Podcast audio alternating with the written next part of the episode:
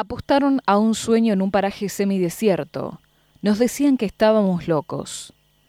Christian Kurtz y Karina Laglaise fundaron un museo en el paraje La Paloma, a 9 kilómetros de Coronel Pringles, donde antes había una ex escuela rural. Hoy viven allí con sus hijas y reciben turistas.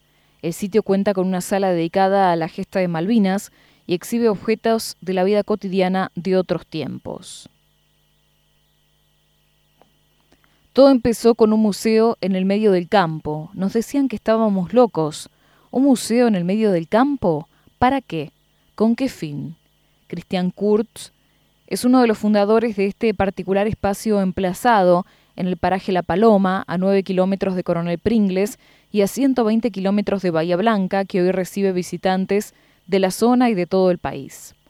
El sitio se fue haciendo cada vez más popular principalmente porque entre los objetos más preciados en exhibición se encuentran aquellos donados por los propios veteranos de Malvinas de todo el país. Inicialmente estos materiales ocupaban una sala pequeña pero las donaciones crecieron tanto que tuvieron que trasladar la muestra a una sala más grande. El museo se emplazó en el edificio en el que funcionaba una escuela rural que cerró sus puertas en 2008 por falta de matrícula proyectiva. Nosotros siempre decíamos que hacíamos todo esto para defender nuestra historia, nuestra cultura y para que no se pierda el lugar, que no se destruya y para aportar un proyecto turístico, comentó. Cristian y su familia, junto a otros dos matrimonios, son los únicos que viven hoy en el paraje La Paloma y reciben cada vez más gente. Es el futuro de lo que uno siembra. Cada 20 días una empresa de turismo de Bahía Blanca trae gente que viene a pasar el día y a conocer nuestro lugar. En vacaciones de invierno y verano se trabaja mucho, comentó. Además de la sala dedicada a la Guerra de Malvinas, en el lugar se exhiben otros objetos históricos y hasta se pueden visitar la recreación de una pulpería. También hay un patio de herramientas antiguas, una huerta y granja didáctica. El sector divide el camino provincial. De un lado están las chacras y del otro los campos. No hay familias, solo nosotros con mi señora y las dos nenas y dos matrimonios que están cerca, contó.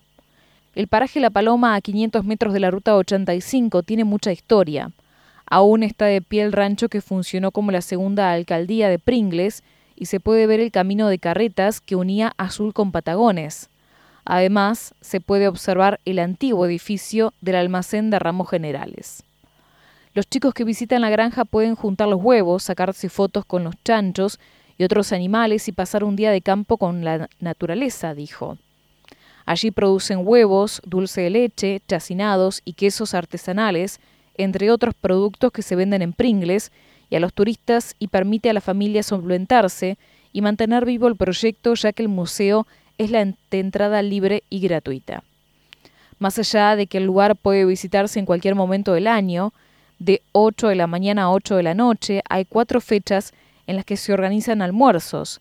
El 2 de abril, por el aniversario de Malvinas, el 25 de mayo, con un locro patrio, el 9 de julio, con la fiesta de la carneada, y el concurso de chorizo seco y el 10 de noviembre, Día de la Tradición, cuando se hace el popular asado con cuero. Lo recaudado permite mantener y cuidar el lugar de dos hectáreas de extensión. En 2011 encontramos a la escuelita rota y prendida a fuego por manos anónimas que la estaban destruyendo. Ahí empezó nuestro proyecto, nuestra locura. Dijimos, ¿por qué no hacer algo? recordó Kurtz. Llegamos para repoblar reabrir un lugar cerrado, darle vida, mencionó. Luego de muchas gestiones, junto a su esposa lograron recibir en comodato el ex edificio escolar por parte del Ministerio de Educación de la Nación. Para ello, debieron fundar una asociación civil. La familia se mudó de a poco. Primero se instaló su suegra, después él, luego su mujer con las hijas. Hoy trabajan full time con el turismo rural. Se puede, hay que poner garra, ganas y trabajo, añadió el emprendedor. Estamos muy cerca de la ciudad, tenemos luz eléctrica y conexión a Internet, pero es otra forma de vida y de criar a nuestros hijos, en la naturaleza, enseñándoles a trabajar la tierra, señaló. Por otra parte, hay cada vez más gente que decide dejar atrás la vida ruidosa y estresante del conurbano para repoblar y dar vida a estos pequeños pueblos o parajes abandonados, del vasto territorio bonaerense. Hay tantas escuelas en la provincia de Buenos Aires abandonadas y se pueden hacer tantos proyectos, reflexionó. El matrimonio suele elaborar, si se le avisa con anticipación, un menú típico con comidas como pato a la parrilla, ganso al disco o cordero tradicional. También ofrecen lechón, empanadas tradicionales, escabeches y quesos saborizados. Los fines de semana se acercan familias de Pringles a vivir una tarde diferente, interactuar y tomar unos mates. El espacio cuenta con el apoyo de comerciantes y de instituciones y del área de turismo del municipio de Pringles. En provincia estamos mostrando lo que estamos haciendo. Estamos muy contentos porque esto era algo del Estado estaba abandonado y lo pudimos mantener y mostrar cómo se encuentra, dijo. Desde que se animaron a ir tras este sueño, que a tantas personas les parecía una locura, les cambió la vida.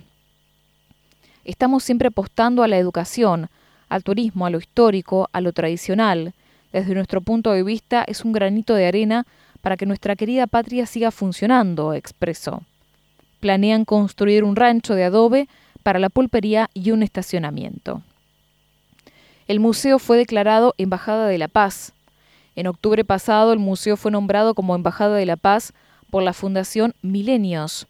Con motivo de esta distinción, miembros de la Asociación Civil Recuperación Histórica Cultural de La Paloma fueron recibidos por el intendente de Pringles, Lisandro Matskin. Hay que seguir trabajando por la paz. Esa es nuestra misión. Nos enviaron una bandera que llevamos a los actos oficiales, señaló Kurtz. La asociación está integrada por exalumnos y ex docentes de la escuela, jugadores de fútbol y vecinos. Desde otros parajes los ayudan a llevar todo adelante. El padrino de la postulación del museo como Embajada de la Paz es el veterano de Malvinas, Gustavo Gusardi. Mil Milenios de Paz comenzó en 1995 como un movimiento internacional pacifista, asociativo y solidario de la sociedad civil y desde mediados de 2021 funciona como una fundación. Su misión esencial es promover, concientizar y educar por la paz. El museo cuenta con el apoyo de veteranos de Malvinas de Pringles, Punta Alta, Misiones, Formosa y distintos puntos del país. Es un orgullo sentir este apoyo y llevar esto adelante. Se puede comprar una medalla o un uniforme por internet, pero estos objetos son únicos. Todos los días recibimos materiales donados por veteranos para que los exhibamos, destacó.